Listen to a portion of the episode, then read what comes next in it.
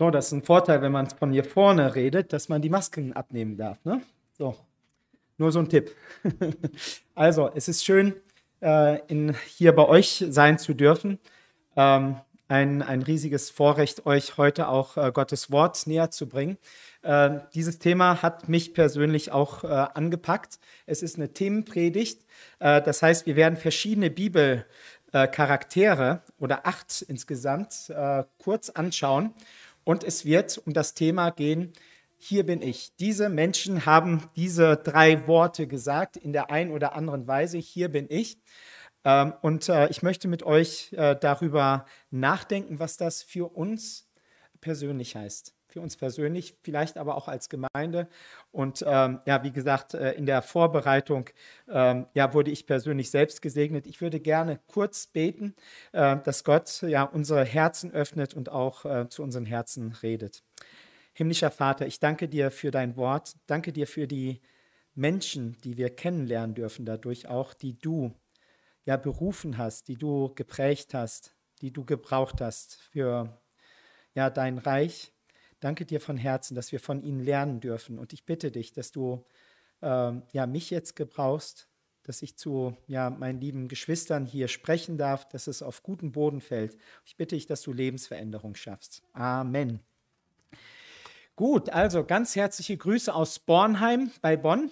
Ähm, ich bin dort auch im ältesten Team der evangelischen Freikirche in Bornheim. Es macht sehr viel Freude, auch der Gemeinde in diesem Sinne dienen zu dürfen. Und auch ganz liebe Grüße vom Bibelseminar Bonn. Da bin ich schon äh, seit äh, längerem ähm, äh, tätig. Und äh, letzte Woche haben wir mit einem neuen Schuljahr begonnen, mit der neuen ersten Klasse. Ähm, wir dürfen 37 neue Bibelschüler bei uns in der ersten Klasse begrüßen und dann nochmal zehn äh, Bibelschüler im äh, Masterprogramm. Das ist so ein Aufbauprogramm, das man nach einer Bibelschule macht. Und wir sind da wirklich sehr, sehr gesegnet. Äh, die erste Woche, das ist so ein Kennenlernen der, der Bibelschüler. Und wir als Dozenten, Mitarbeiter sind wirklich gespannt wie, wie ein Flitzebogen. Wer wird dort alles zu uns kommen? Natürlich, äh, wenn man da in der Leitung ist oder Verantwortung trägt am Bibelseminar, dann liest man ja auch die Bewerbungen. Aber das, was da geschrieben steht und die Personen, die dann kommen, äh, sind dann doch äh, ja, teilweise unterschiedlich. Und in der ersten Woche hatten wir das Vorrecht, an den Nachmittagen Zeit mit unseren neuen Bibelschülern äh, zu verbringen. Und am Dienstag sind wir dann äh, mit allen auf den Drachenfels äh, in Königswinter geklettert und dann durfte ich mich unterhalten. Und das Gespräch ist natürlich immer, wie bist du zum BSB gekommen? Äh, und ich habe mit einigen gesprochen und äh, diese Geschichten sind einfach unglaublich verschieden. Also unsere neue erste Klasse, sie hat Menschen, die gerade vom Abitur kommen, einer ähm, ähm, äh, oder einige, die haben Familie, sie haben Kinder zu Hause, wir haben ähm, ja, Mütter, die online dabei sein werden, vollzeitig.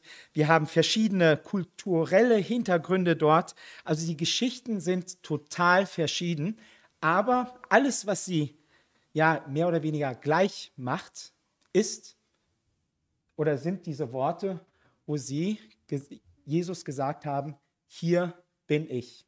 Ich stelle mich dir zur Verfügung. Gerne könnt ihr dann äh, weiterklicken. Ich habe jetzt keinen Präsenter. Genau. Äh, diese Personen haben gesagt, hier bin ich. Und sie haben einen Glaubensschritt gemacht. Ja, und der Glaubensschritt jetzt in ihrem Fall dieser neuen Bibelschüler war eben, dass sie sich anmelden für ein Bibelstudium, wo sie sagen, ich weiß nicht ganz genau, was das bewirken soll in meinem Leben, aber ich stelle mich dir, Jesus, zur Verfügung. Gerne kannst du weit, weiterklicken. Ich bin verfügbar. Das sind diese Worte, ähm, die ja die äh, Bibelschüler gesagt haben. Eigentlich viele hier in unserer Mitte haben diese Worte Jesus gegenüber auch gesagt. In der einen oder in der anderen Situation, wo ihr einfach gesagt habt, ihr seid verfügbar. Und das war nicht immer so eine Situation, wo man gesagt hat, ich bin jetzt voller Motivation und Freude und sagt, ich bin verfügbar, Herr, hier bin ich, sende mich. Ja, diese Stelle werden wir uns auch noch anschauen. Sondern manchmal ist das auch so ein, ich bin verfügbar, aber ich habe so richtig Angst. Ich habe so richtig Schiss jetzt gerade. Aber ich bin verfügbar. Oder es ist eine Situation, wo ihr starken Zweifel habt. Mit Gott, mit, den, äh, mit der Gemeinde, mit dem ganzen äh, ja, Christenleben. Vielleicht habt ihr eine schockierende Nachricht bekommen, was so alles in der Kirche, Kirche passiert äh, oder unter Christen insgesamt. Und dann hat Gott zu euch gesprochen, ihr habt Gottes Gegenwart gespürt und ihr wart verwirrt in der Situation und ihr habt gesagt, ja, es menschelt sehr, aber hier bin ich, hier bin ich. Und ähm, ja, die Frage, die ich mit, mit äh, euch besprechen möchte, gerne kannst du weiterklicken, ist, was, und noch einmal weiter, was passiert, wenn ich Gott diese Worte sage, hier bin ich. Ich möchte mit euch ja acht äh, äh, Bibelstellen anschauen. Äh, das hört sich nach einer sehr langen Predigt an. Also ich versuche das schon so im Rahmen zu halten.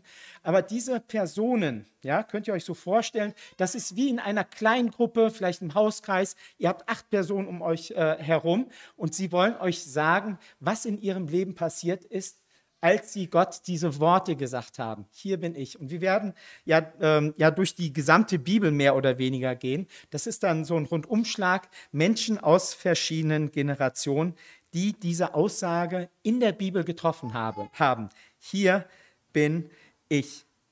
Ich weiß nicht, wie es euch geht. Also, wenn es ähm, ja so einen Aufruf gibt, wie zum Beispiel, ähm, Schatz, das Essen ist fertig. Ja, ähm, dann, je nachdem, wer gekocht hat, würde der Mann sagen, jo, hier bin ich, ich komme. Ja? Oder bei den Kindern ja auch, Kinder, das Essen ist fertig und dann sind sie sofort dort. Wenn es dann aber irgendwann mal am Nachmittag irgendwie eine Aufgabe gibt, ja, zum Beispiel den, äh, das, das Wohnzimmer äh, zu äh, saugen, Staub, Staub zu saugen oder andere Aufgaben zu machen, wie zum Beispiel den Müll rauszubringen, und dann der Vater sagt, ähm, Kind, kannst du bitte kommen? Ich brauche Hilfe. Dann ist dieses Hier bin ich wahrscheinlich eher, nicht sofort zu hören.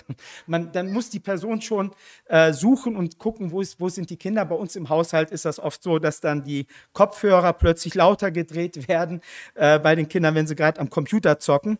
Äh, und äh, dieses Hier bin ich kommt dann etwas zögerlicher und ist etwas schwieriger eben rauszubringen, wenn etwas getan werden muss, worauf man keine wirkliche Lust hat. Äh, oder, äh, wie gesagt, wenn man zweifelnd oder ängstlich ist. Die erste Person, die ich mit euch äh, anschauen möchte, die diese Person, äh, die diese Worte gesagt hat, ähm, ist, äh, äh, ja, ist Abraham sehr, äh, ganz am Anfang in der Bibel lernen wir Abraham kennen. Wenn wir diese Worte sagen, dann, und jetzt kannst du einmal weiterklicken oder noch einmal, dann, äh, dann kann ich äh, sagen, ich opfere etwas, was ich nie hätte opfern können. Das war in Abrahams Fall ähm, eben äh, hier der Fall ganz am Anfang einer Predigt, jetzt geht es direkt um ein Opfer. Ja, etwas, was man irgendwie von seinem Herzen losreißen muss und dem Herrn übergeben muss. Ähm, ist ein schwieriger Start, aber äh, ihr werdet merken, dass dieser, dieses Opfern großen Segen mit sich äh, äh, trägt. Ich möchte euch die Verse aus 1. Mose 22, 1 und 2 hier gerade mal vorlesen. Nach diesen Geschichten versuchte Gott Abraham. Äh, wir sehen im Jakobusbrief, dass Gott niemanden versucht. Und hier steht dann, Gott versuchte Abraham. Besser übersetzt ist das hier, Gott testete Abraham. Er wollte ihm helfen zu sehen, was in seinem Herzen ist. Gott wusste, was in seinem Herzen ist, äh, in Abrahams Herzen. Aber das ist hier ein Test, damit Abraham lernt, seinen Glauben zu stärken. Gott versucht nicht zum Bösen. Hier geht es nicht darum, dass, dass er ihn zu Fall bringen möchte, sondern er möchte seinen Glauben stärken. Nach diesen Geschichten ver versuchte oder testete Gott Abraham und sprach zu ihm, Abraham. Und er antwortete, hier bin ich. Und er sprach, nimm Isaac, deinen einzigen Sohn, den du lieb hast, und geh hin in das Land Moria und opfer ihn dort zum Brandopfer auf einen Berg, äh, auf einen Berge, den ich dir sagen werde. Ihr kennt diese Geschichte wahrscheinlich. Es, geht, es kommt hier nicht zu einem äh, Opfer, äh, wo das Kind geopfert wird. Ähm, und ähm, es war äh, auch nie Gottes Absicht. sondern Gottes Absicht war, Abraham zu, zu testen und ihn, äh, ja, ihm zu helfen, in seinem Glauben äh, zu, zu wachsen und einen Segen zu erfahren, den, den er so nicht erwartet hat. Also Gott hat äh, Abraham getestet und sagte ihm, das, was ich dir verheißen habe, nämlich einen Nachkommen, und der hat so lange um diesen Nachkommen äh, ja, gekämpft, für ihn gebetet. Äh, und dann war er endlich mal da. Und jetzt sagt Gott, opfere diesen Sohn äh, mir. Ähm, und äh, er war verwirrt. Er hat aber gesagt, hier bin ich, hier bin ich. Abraham hat diesen Glaubensschritt äh, oder ist diesen Glaubensschritt gegangen und hat ja ein, ein Opfer gebracht, wo er selbst nicht wusste, äh, werde ich das selbst überleben? Werde ich das überhaupt äh, ja, tragen können? Und äh, hier sehen wir, wenn wir so an unser äh, ja, Christenleben auch denken, wieder etwas aufleuchten, was in der Bibel, in, in dem Evangelium sehr stark verankert ist, nämlich ein Paradox, ein Paradox des Kreuzes. Erstmal kommt ein Opfer und man weiß gar nicht warum, wird diese Sache gerade geopfert. In Abrahams Fall war es jetzt der Sohn. Und er war auf dem Weg, ihn zu opfern und er hat ihn von seinem Herzen losgerissen und sagt, Herr, hier hast du meinen Sohn, die Verheißung, all das, was ich mich, mir erträumt habe. Jetzt habe ich es endlich mal gesehen und jetzt opfere ich dir das, weil du es willst. Wenn wir ähm, an das Kreuz denken, da hat Jesus gelitten und er ist gestorben. Und das fragt man sich, warum? Jesus hat doch super Sachen erzählt in der Bergpredigt, wie eine Gesellschaft funktionieren äh, äh, könnte. Äh, Jesus hat Menschen geheilt. Warum muss dieser Mensch sterben, der, der so gerecht ist, der, der, der Menschen Leben ge äh, gegeben hat?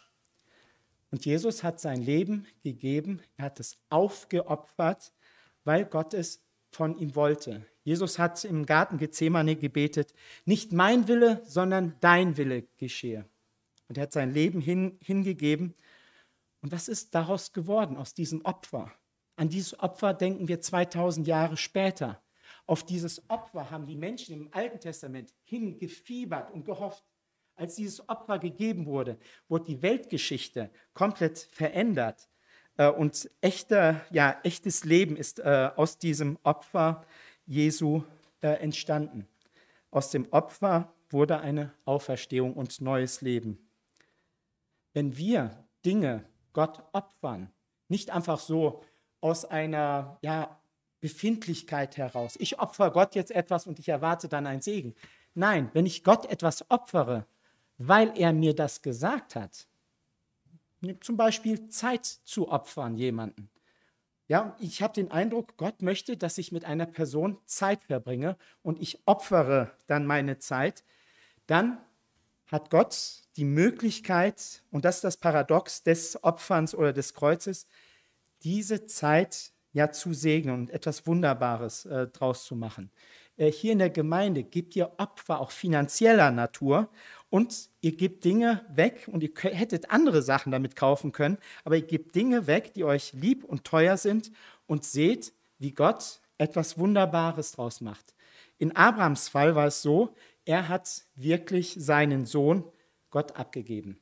Und in der entscheidenden Situation, wo dieser Sohn ja, äh, ja geopfert werden sollte, hindert Gott ihn daran, seinen Sohn zu töten. Und er gibt Gott äh, Gott gibt dem Abraham seinen Sohn wieder zurück. Und da hat Abraham gemerkt, der Sohn, der Isaak, das ist nicht meine Verheißung und mein Machwerk, sondern Gott hat ihn mir zurückgegeben und es ist Gottes Verheißung, es ist Gottes Plan.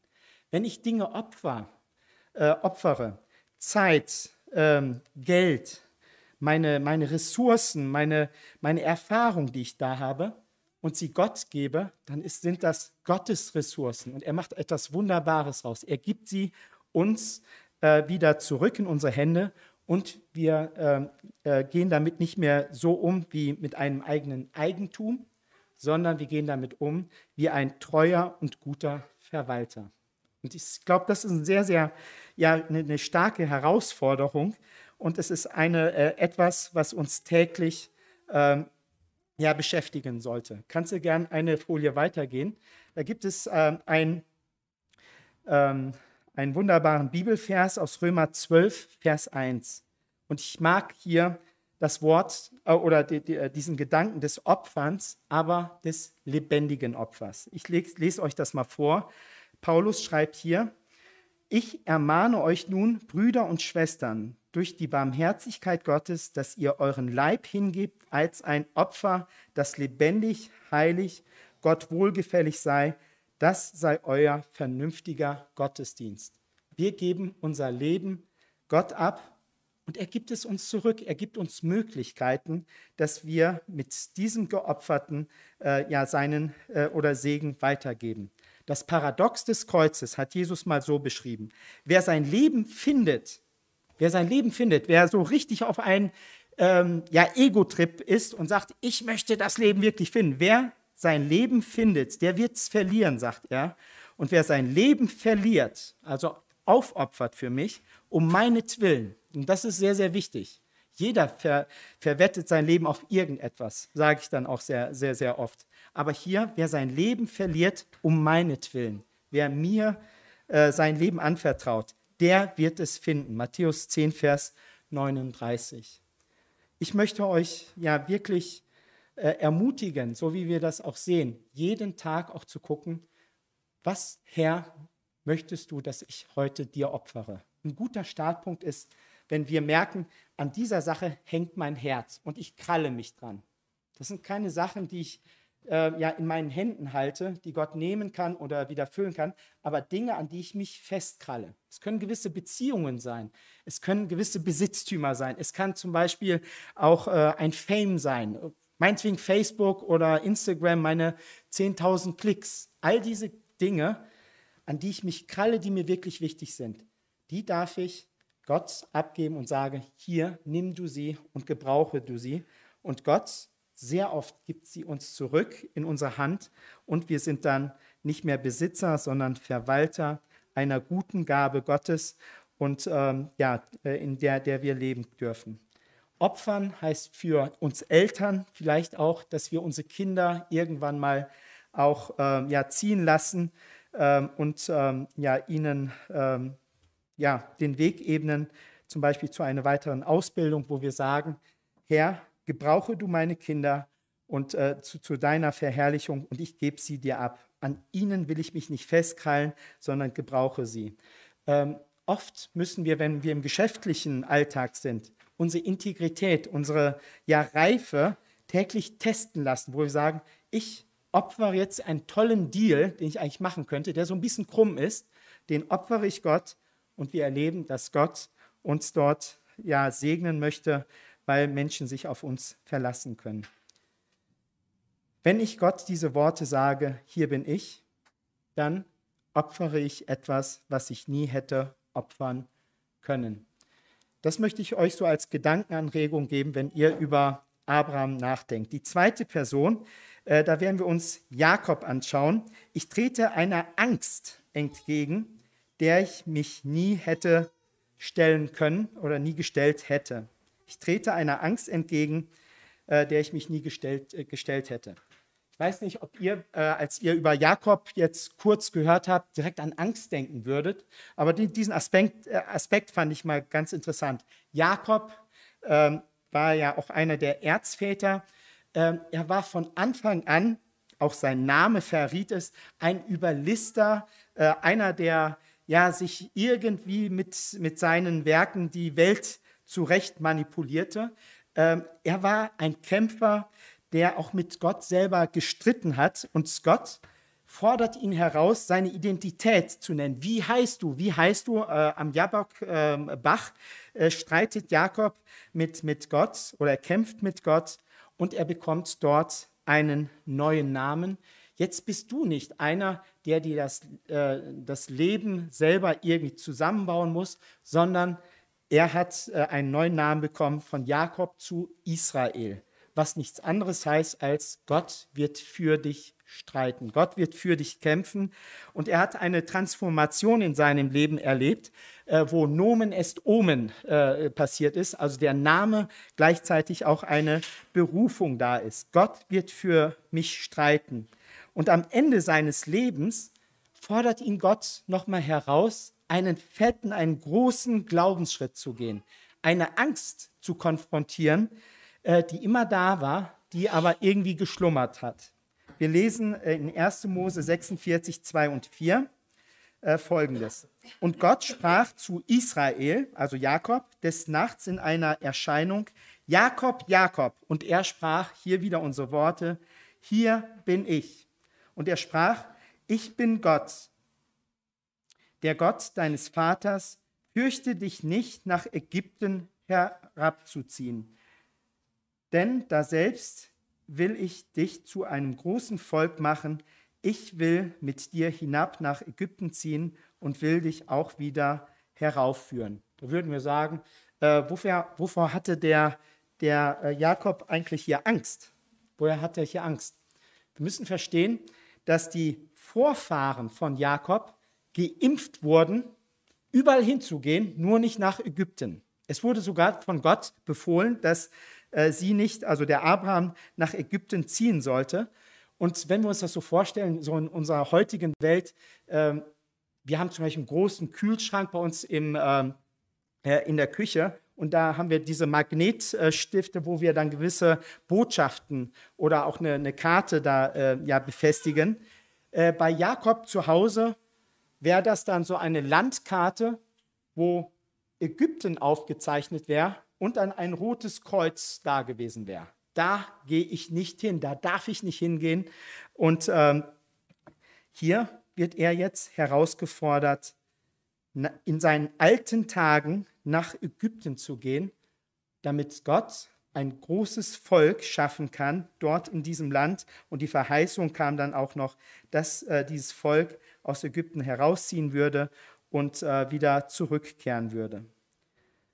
Jakob auf seine alten Tage, einen alten Baum verpflanzt man nicht gerne, wurde mit dieser Angst konfrontiert. Und Gott äh, ja, wollte ihm die Möglichkeit geben, diese Angst zu überwinden. Er wollte, Gott wollte, dass Jakob es lernt zu sehen, dass Gott aus Angst Abenteuer und Freude machen kann.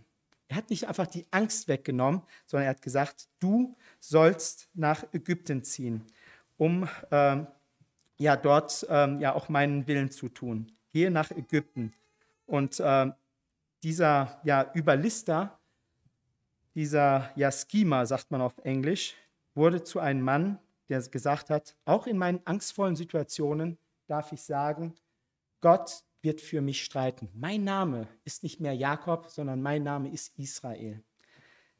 Diese angstvollen Situationen in unserem Leben dürfen wir auch annehmen, wenn wir sagen, hier bin ich und äh, Gott wird für uns streiten, unsere ängstlichen äh, ja, äh, Kammern in unserem Leben äh, zu öffnen und mit ihnen umzugehen. Was es jetzt auch vielleicht in deinem Leben ist, wo du sagst, das, da habe ich wirklich Schiss vor. Vielleicht eine große Herausforderung, die da ist, äh, einen Ortswechsel oder aber auch ein Gespräch mit einer Person, äh, wo, wo, wo man wirklich ja Bedenken hat, äh, was, was daraus wird. Die, in dieser Angst dürfen wir sagen, hier bin ich. Und Gott möchte uns ja senden, um dort äh, ja, Evangelium und Licht hineinscheinen zu lassen, in dieser Angst. Ich habe Menschen jetzt auch am BSB, am Bibelseminar Bonn kennengelernt, äh, die gerade diese Angst ähm, ja angepackt haben. Wir haben einige erfolgreiche, erfolgreich im Beruf stehende Menschen gehabt, die gesagt haben, das lasse ich jetzt mal dort. Die Angst, dass ich nicht mehr genug Geld haben werde, um mich zu versorgen, die gebe ich jetzt Gott ab. Und sie sind diesen Schritt jetzt gegangen, sich ausbilden zu lassen äh, als äh, Missionar, als Gemeindegründer, als Prediger äh, oder vielleicht auch als Mitarbeiter, ganz normale Mitarbeiter in der Gemeinde. Und sie haben diese Angst überwunden, weil Gott gesagt hat, ich werde für euch streiten. und wirklich, wenn ich mir wirklich Zeit nehmen würde, ich könnte euch 50, 60, 70 Geschichten aufschreiben, wo diese Menschen, die diese Angst, die mit Gottes Hilfe angegangen sind, äh, erlebt haben, dass Gott ein Versorger sein wird. Mein Appell hier ist gar nicht, kommt alle an die Bibelschule. Auf keinen Fall.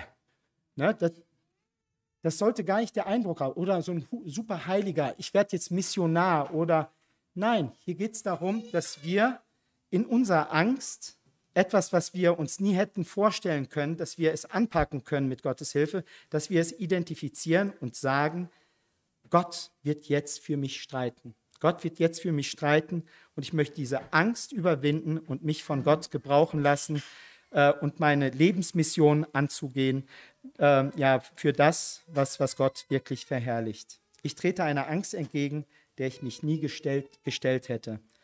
Gerade in unserer Zeit, Corona geplagt, sind gewisse Ängste bei uns aufgebrochen. Ich würde gar nicht sagen, dass diese Ängste unbedingt entstanden sind. Sie wurden vielleicht einfach nur iten, in, äh, intensiviert. So, jetzt haben wir es. Äh, zum Beispiel die Angst, dass wir irgendwie so erkranken könnten, dass wir sterben werden. Und auch diese Angst dürfen wir äh, ja mit diesen Worten angehen. Gott wird für mich streiten und ich möchte mich dieser Angst stellen und mich gebrauchen lassen für das, was Gott mit mir vorhat, was immer das auch mit sich trägt. Drittens, ich erlebe Wunder, die ich, mich, äh, mir, die ich mir nie erträumt hätte. Äh, und da äh, sehen wir Mose. Mose, eine Figur im Alten Testament, äh, die wir sofort mit den zehn Plagen in Verbindung bringen. Oder auch an, den, an diese ja, Berufungsgeschichte, wo er am brennenden, brennenden Busch war. Und ich lese aus 2. Mose 3, die Verse 4 und 5. Als aber der Herr sah, dass er hinging, um zu sehen, rief Gott ihn aus dem Busch und sprach, Mose, Mose. Und er antwortete, wieder die drei Worte, hier bin ich. Er sprach, tritt nicht herzu, zieh deine Schuhe von deinen Füßen, denn der Ort, darauf du stehst, ist heiliges Land. Moses Leben kann man so in 40er Jahren Abschnitten sehen. Die ersten 40 Jahre ist er äh, aufgewachsen in Prunk und Glamour und guter Bildung im Palast des Pharaos. Dann ist er geflüchtet äh, in die Wüste und hat dort 40 Jahre lang Schafe gehütet und eine Familie großgezogen.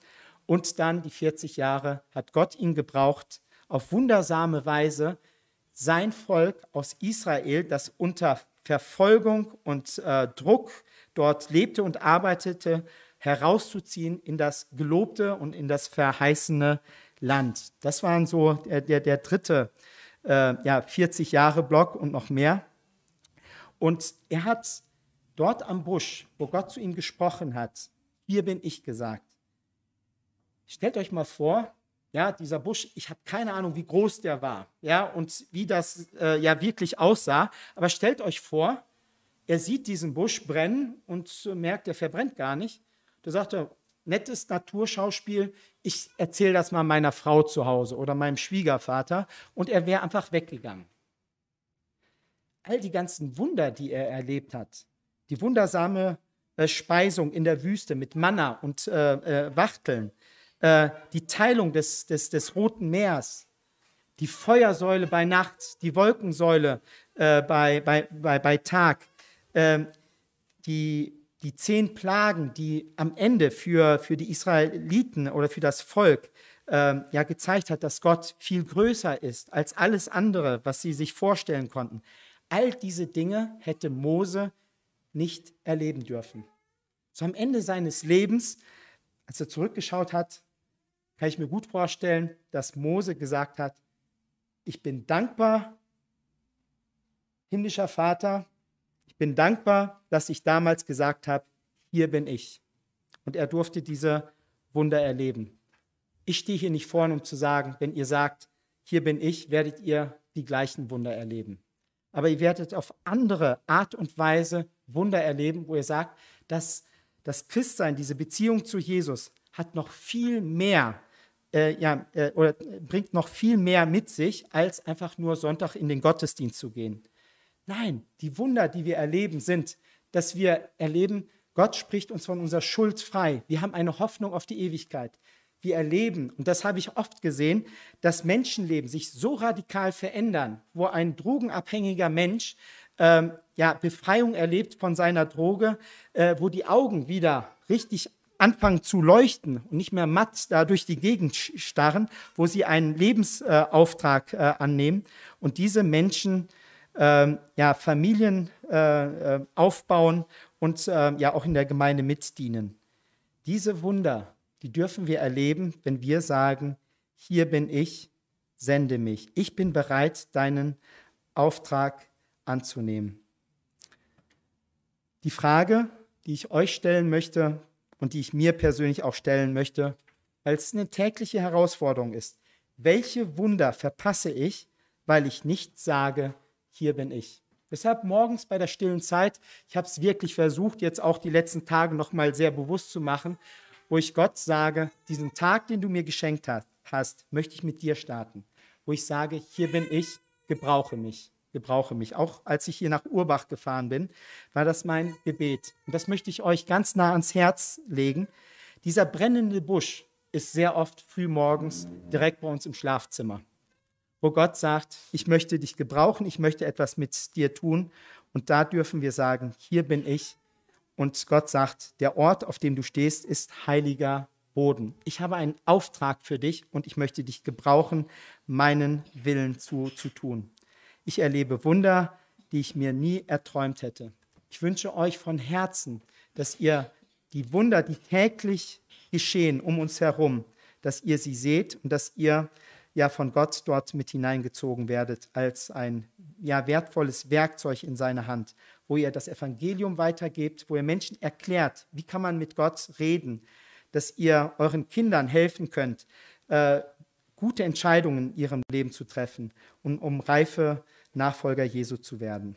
Viertens, ich höre eine Botschaft, die ich nie erwartet hätte. Jetzt sind wir bei der Person Samuel. Äh, er selber war noch ein äh, sehr junger Mensch äh, im Tempel. Seine Mutter hat ihn in den Dienst Gottes ja, gesendet und er, dieser Samuel, diente seinem Mentor Eli, der im Tempel dort die Verantwortung hatte. Und dann gibt es eben diese sehr lustige Geschichte, äh, wo nachts eben äh, ja beide im Tempel am Schlafen waren und dann plötzlich der Samuel wach wurde. Ja, Samuel, Samuel, und er ist natürlich sofort aufgesprungen und ab zu seinem Mentor, der blind war, der alt war, müde war und so einen älteren Menschen aus dem Schlaf zu rütteln, kann ich mir echt vorstellen, dass man sich das so zweimal überlegt hat, weil die brauchen ja ihren Schlaf. Ne? So, und dann sagt er, äh, du hast mich gerufen. Und dann sagte äh, Eli, äh, ich habe dich nicht gerufen, geh zurück, schlafen. Und das passierte ein zweites Mal, dass er hörte, Samuel, Samuel, zack, steht er auf, ab zu Eli und Eli schickt ihn zurück und ein drittes Mal auch. Und dann hat es bei Eli, also dem Mentor, geklingelt und er sagte, wenn du diese Stimme noch einmal hörst, Samuel, Samuel, dann sag, laut, Rede Herr, dein Knecht hört. Rede Herr, dein Knecht hört. Und dann hat Gott dem Samuel, jungen Samuel, eine Botschaft gegeben, äh, die er sonst nie gehört hätte. Dreimal hat er es ja versucht. Dreimal ist er zu Eli gegangen und äh, jetzt sollte er sagen, Rede Herr, dein Knecht hört. Und dann hat Gott ihm eine Botschaft aufs äh, Herz gelegt, die sehr, sehr schwer war sehr, sehr schwer war für ja, den, den Samuel überhaupt zu verarbeiten.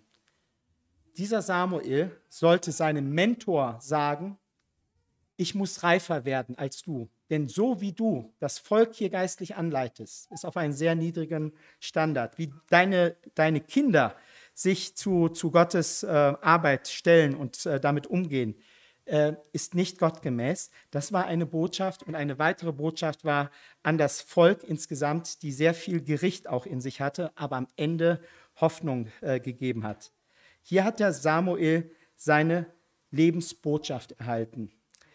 1 Samuel 3, Vers 4 lesen wir, und der Herr rief Samuel, er aber antwortete, siehe, hier bin ich. Ich weiß jetzt nicht genau, wo du deine Botschaften oder deine, deine Nachrichten so empfängst. Ja, Tagesschau, da bin ich sehr oft unterwegs oder bei ZDF, äh, was auch immer heute. Äh, da bekomme ich Botschaften äh, ja, über Politik, Gesellschaft, wie, wie auch immer. Ich weiß nicht, wo Orte sind, wo du Gottes Botschaften empfängst. Es sind oft ganz komische äh, Orte. Hier war es eben äh, Samuel, der am Schlafen war und nachts eben äh, ja, eine Erscheinung hatte, wo Gott ihm diese Botschaft geben wollte. Ich bin davon sehr und sehr, sehr tief überzeugt, dass Gott zuerst durch sein Wort, die Bibel, direkt zu uns reden möchte. Es kann wirklich sein, auch wenn das exegetisch, hermeneutisch nicht astrein ist, dass wir einen Bibelvers lesen und sagen, der ist für mich jetzt gerade. Ich bin jetzt gerade gemeint. Ja, wo wir vielleicht nicht direkt den ganzen Kontext sehen und ähm, eine große Exegese schreiben. Ähm, das ist natürlich sehr, sehr wichtig, auch wenn wir Predigten vorbereiten. Nur manchmal gebraucht Gott Worte hier in der Bibel, äh, Psalmworte, die genau in unsere Situation passen, die uns nochmal motivieren, herausfordern, äh, ja, unsere Lebensmission anzunehmen. Botschaften, die da sind. Aber ich bin davon auch überzeugt, dass Gott besonders unseren Ehepartner, dass Gott Kollegen, dass Gott Geschwister in der Gemeinde gebraucht, um uns wichtige Botschaften mitzuteilen. Eli hat eine wichtige Botschaft von einer Person bekommen, die deutlich jünger war als er. Und das ist so eine direkte Herausforderung für uns als Eltern. Sind wir auch mal bereit, unserem zwölfjährigen Andi, jetzt in meinem Fall, zu hören und sagen, wow, Gott redet gerade durch Andi und hat eine wichtige Botschaft für mich. Leg mal dein Handy weg und äh, seh mal zu, dass Andi auf einen guten geistlichen Weg kommt. Ja, wenn er zu mir redet. Wir sollten sehr, sehr offen sein, jeden Tag zu sagen, hier bin ich, Herr, rede. Ich bin, rede, Herr, dein Knecht hört. Diese Botschaften, wir sind darauf angewiesen. Und mit der Zeit werden wir, weil wir den Heiligen Geist haben, auch unterscheiden können, was jetzt von Gott äh, äh, ja kommt und was vielleicht einfach nur Nachwirkungen einer Pizza sind, die wir gestern Abend gegessen haben, weil wir geträumt haben und ko komische Sachen da hatten. Äh, diese Unterscheidungsgabe, die müssen wir natürlich entwickeln, aber auch in der Gemeinschaft, im Hauskreis äh, sollten wir darüber reden, welchen Eindruck wir haben, was Gott uns jetzt gerade weitergeben möchte. Und ähm, sehr oft kommen dann eben durch diese Botschaften unsere Pläne für unser Leben komplett durcheinander. Aber das ist ein gutes Durcheinander, wo Gott uns auf einen, eine neue Mission stellt, wie wir unser Leben gebrauchen sollen. Wir haben äh, auch am Bibelseminar einige Unternehmer gehabt, die die drei Jahre bei uns studiert haben und haben gesagt, ich mache jetzt genau das Gleiche, was ich vorher gemacht habe, aber jetzt mit einem anderen Herzen und mit einer anderen Motivation und äh, Gott kann mich viel besser jetzt gebrauchen. Sie haben eine Botschaft mit aufgenommen, äh, sind aber quasi auf diesen Lebensentwurf wieder zurückgeworfen worden, aber jetzt in einer ganz anderen Weise. Und da möchte ich euch wirklich ermutigen, auch diese Botschaft Gottes auf euch wirken zu lassen und dann Glaubensschritte zu gehen. Jesaja, ganz in der, äh, in der Einleitung, genau, hast du ja diese Jesaja-Worte auch vorgelesen. Der Mann hatte etwas zu sagen. Der Mann durfte ja äh, seinem Volk am Ende äh, die ersten Verheißungen über Jesus weitergeben. Was für ein Vorrecht, äh, ein hoffnungsvolles Wort weiterzugeben, dass da einer kommen wird, leiden wird, sterben wird, damit das, äh, was eigentlich schon kaputt scheint, wieder aufleben kann, aufwachsen kann. Und das ist Evangelium, was äh, der äh, Jesaja äh, dort weitergeben durfte. Ich höre eine Botschaft, die ich nie erwartet hätte. Die fünfte Person, die wir uns jetzt anschauen, ist der Jesaja. Und das ist so die bekannteste Stelle für Bibelleser, äh, der gesagt hat: Hier bin ich, sende mich.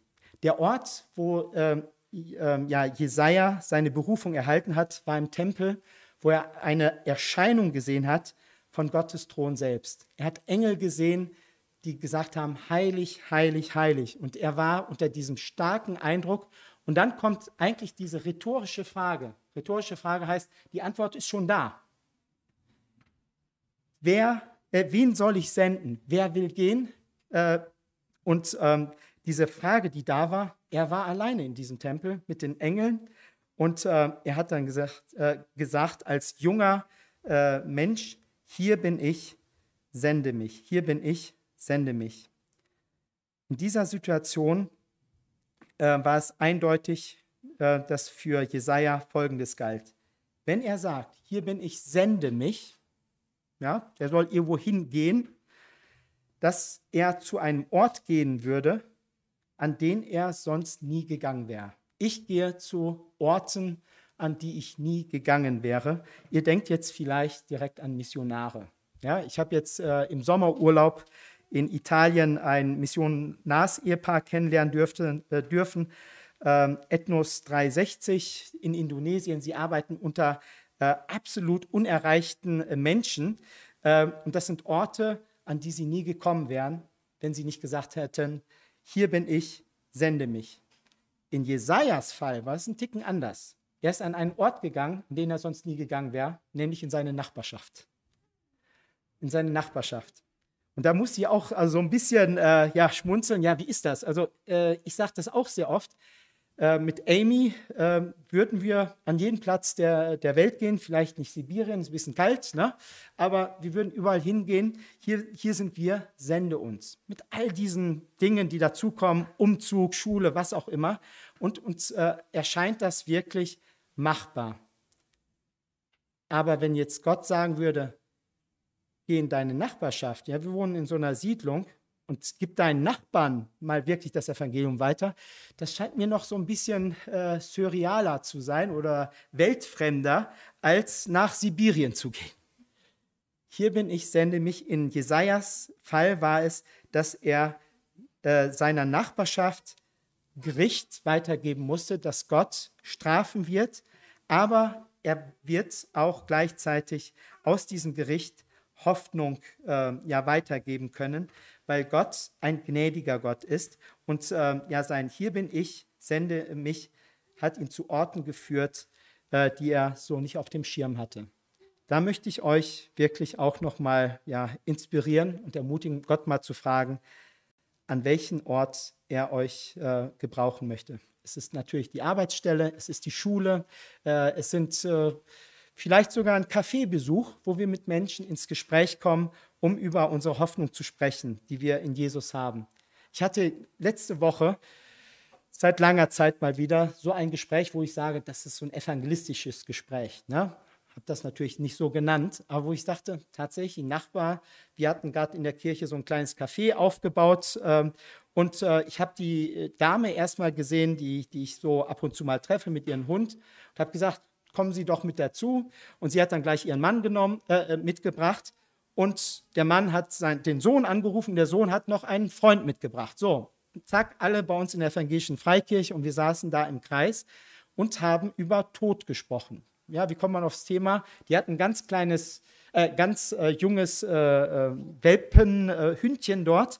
Und da habe ich gefragt, wo ist der alte Hund? Ne? Und dann haben sie erzählt, wie dieser Hund krank geworden ist, eingeschläfert wurde. Und so kamen wir aufs, aufs Thema, äh, wo ich sagte, das hat Gott so geführt. Und er hat mich zu einem Ort ja, geführt, äh, an den ich eigentlich jetzt so nicht gegangen wäre. Viel weiter weg. Und ich möchte euch wirklich ermutigen, offen zu sein, euch von Gott führen zu lassen. Und sehr oft ist der weiteste und der schwerste Weg gerade bei uns in der Nachbarschaft. Die sechste Person, da kommen diese Worte nicht direkt so vor, aber auf jeden Fall wird es so gemeint, ähm, wo Maria äh, sich Gott zur Verfügung stellt. Ich vertraue einer Verheißung, die ich nie für möglich gehalten hätte. Hier möchte ich mal das Herz von Maria, einer Jungfrau und einer jungen Frau, beides, ähm, wie sie äh, diese Situation angenommen hat, wo sie gesagt habe, hat, ich möchte mich Gott zur Verfügung stellen. Der, ich lese aus Lukas 1, 35. Der Engel antwortete und sprach zu ihr, der Heilige Geist wird, dich, äh, wird über dich kommen und die Kraft des Höchsten wird dich überschatten. Darum wird auch der Heilige, das Heilige, das geboren wird, Gottes Sohn genannt werden. Und dann Vers 37, denn bei Gott ist kein Ding unmöglich. Maria aber sprach, siehe, ich bin des Herrn Magd oder hier bin ich. Siehe, ich bin des Herrn Magd, mir geschehe, wie du gesagt hast, und der Engel schied von ihr. Dieses Herz von Maria war, ich möchte mich von Gott gebrauchen lassen. Jungfrau und Geburt, das passt nicht zusammen. Das, das, das geht nicht. Jungfrau und Geburt passt nicht zusammen. Und in diese Mitte, damit das funktioniert, ist bei Gott, denn bei Gott ist nichts unmöglich. Vers 37. Bei Gott ist nichts unmöglich. So gab es eine Jungfrauengeburt. Und ich möchte euch Folgendes sagen. Wenn ihr euch vielleicht jetzt gerade so fühlt, ich bin in geistlichen Dingen voll ein Versager oder eine Versagerin. So vielleicht wie jetzt hier in diesem Fall, die Maria sagt, ich bin eine Jungfrau und da, da soll ein Kind geboren werden, der soll der Sohn Gottes gehand, äh, äh, genannt werden. Das passt nicht zusammen. Wenn ich sage, ich bin jetzt ein geistlicher äh, ja, Betriebsunfall und Gott sagt mir, ich, ich habe einen Plan für dein Leben, ich möchte dich gebrauchen, dann komm, kommen in diese Mitte, damit das zusammenpasst, diese Worte aus Lukas 1, Vers 37. Das möchte ich euch so stark von Herzen mitgeben, weil mich das auch immer begeistert. Bei Gott ist kein Ding um, unmöglich. Wenn ihr sagt, ich bin in einer, ähm, in einer äh, Sünde so stark gefesselt, was immer es auch ist, äh, Medikamente oder äh, Pornosucht und all die ganzen Geschichten, die jetzt da sind. Und hier sehe ich, Gott will mich gebrauchen in seiner Gemeinde, im Leben anderer Menschen. Das passt nicht zusammen. Dann denkt an äh, äh Lukas 1, Vers 37, wo Gott euch sagt, nichts ist bei Gott unmöglich. Nichts ist bei Gott unmöglich. Wir sagen, Herr, ich bin bereit, dass du mich veränderst. Ohne dich schaffe ich das nicht. Wenn ihr sagt, ich habe keine Hoffnung, und da ist die Hoffnung auf das ewige Leben, kommt in die Mitte, bei Gott ist nichts unmöglich. Und Gott schafft wirklich neues Leben. Und wenn wir an Maria denken, dürfen wir an diesen Satz denken. Und sie hat sich von Gott gebrauchen lassen als ähm, ja eben die Mutter unseres Herrn Jesus Christi. Und sie hat ein Leben äh, in der Verheißung gelebt, die einfach sehr stark war. Ich möchte euch ermutigen, Verheißungen in der Bibel dick zu unterstreichen, in Gelb, Rot, was auch immer. Und diese Verheißungen für euch persönlich auch anzunehmen. Und wenn ihr sagt, ach, ich sehe es einfach nicht, mein Leben jetzt gerade und die Verheißung Gottes, dann dürft ihr dort äh, mit Maria zusammen auch äh, äh, sagen, bei Gott ist nichts unmöglich und ihr werft euch in Gottes Hand und wisst, dass er ein guter Gott ist, dass er Versprechen gibt und sie halten wird. Auch wenn sie auf dieser Erde nicht unbedingt realisiert werden, aber die ewige Hoffnung haben wir und Gott wird ein ja, Belohner sein den äh, Menschen, äh, die ihm vertrauen. Und das möchte ich euch gerne weitergeben. Die nächste Person, siebte Person, ähm, die hat Folgendes erlebt. Sie hat einer anderen Person gedient, die sie sonst nie gedient hätte. Ich diene einer Person, der ich sonst nie gedient hätte. Das passiert, wenn ich sage, hier bin ich. Das war der Hananias in der Apostelgeschichte. Ähm, es war aber ein Jünger in Damaskus mit dem Namen Hananias, dem erschien der Herr und äh, sprach, Hananias. Und er sprach, hier bin ich Herr. Sehr gefährliche Worte. Hier bin ich Herr. Der Herr sprach zu ihm, steh auf und geh in die Straße, die die Gerade heißt. Ganz interessant, die Gerade Straße gibt es heute immer noch in Damaskus, in Syrien. Das ist die älteste Einkaufsstraße, die heute immer noch existiert. Also, die Gerade Straße, bisschen wie Hauptstraße, ist aber ein bisschen aus, außerhalb. Ich habe mir das mal angeschaut. Der Herr sprach zu ihm, Steh auf und geh in die Straße, die die gerade heißt, und frage in dem Haus des Judas nach einem Mann mit dem Namen Saulus von Tarsus, denn siehe, er betet. Der, der Christenverfolger Saulus, der bekannt dafür war, dass er Menschen in Gefängnisse geworfen hat oder auch zur Hinrichtung freigegeben hat, der war unterwegs, um auch diesen Hananias in Gefangenschaft zu bringen. Und jetzt hört er in einer Vision, er soll in das Haus von Judas gehen und er möchte, er, er soll dieser Person dienen, die ihm jetzt nach seinem, die ihm äh, vorher nach seinem Leben getrachtet hat.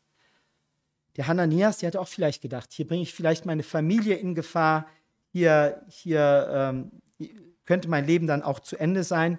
Was ist, wenn ich Gott da nicht richtig verstanden habe? Aber er hat sich gebrauchen lassen.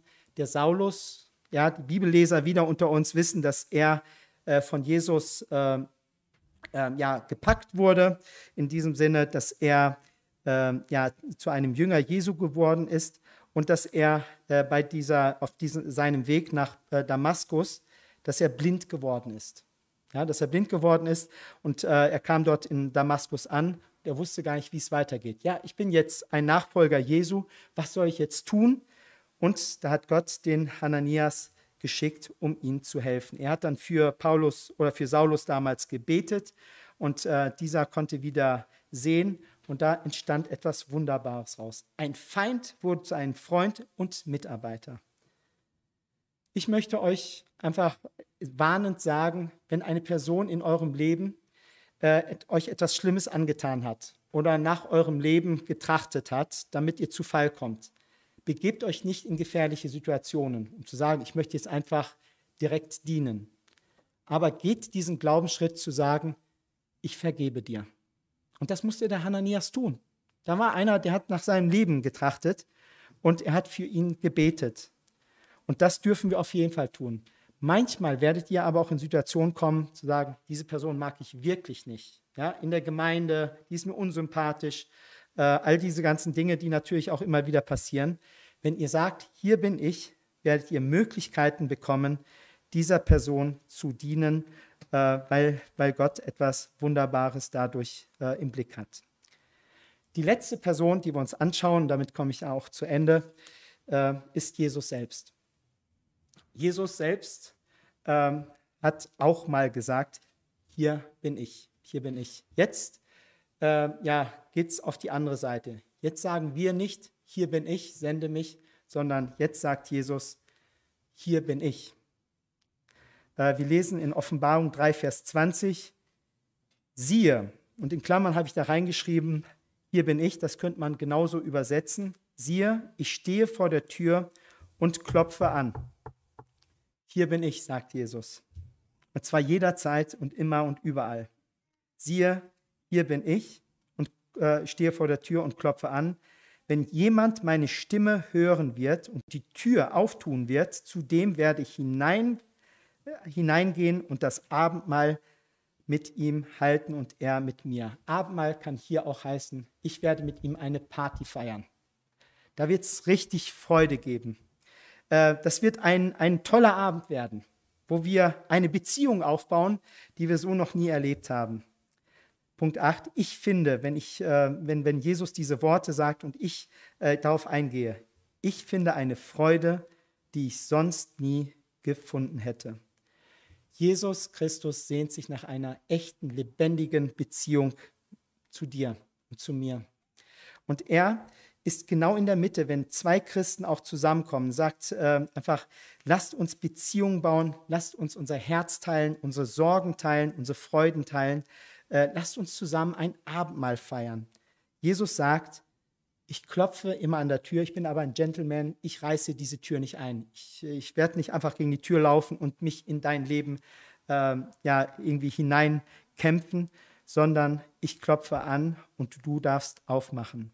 Und das möchte ich dir jetzt auch, ähm, ja, oder euch auch online äh, zurufen, dass ihr auf dieses Klopfen Jesu antwortet. Wenn ihr keine persönliche Beziehung zu Jesus habt, dann sagt, sagt er, ich bin für dich gestorben vor 2000 Jahren wurde ein Opfer gegeben.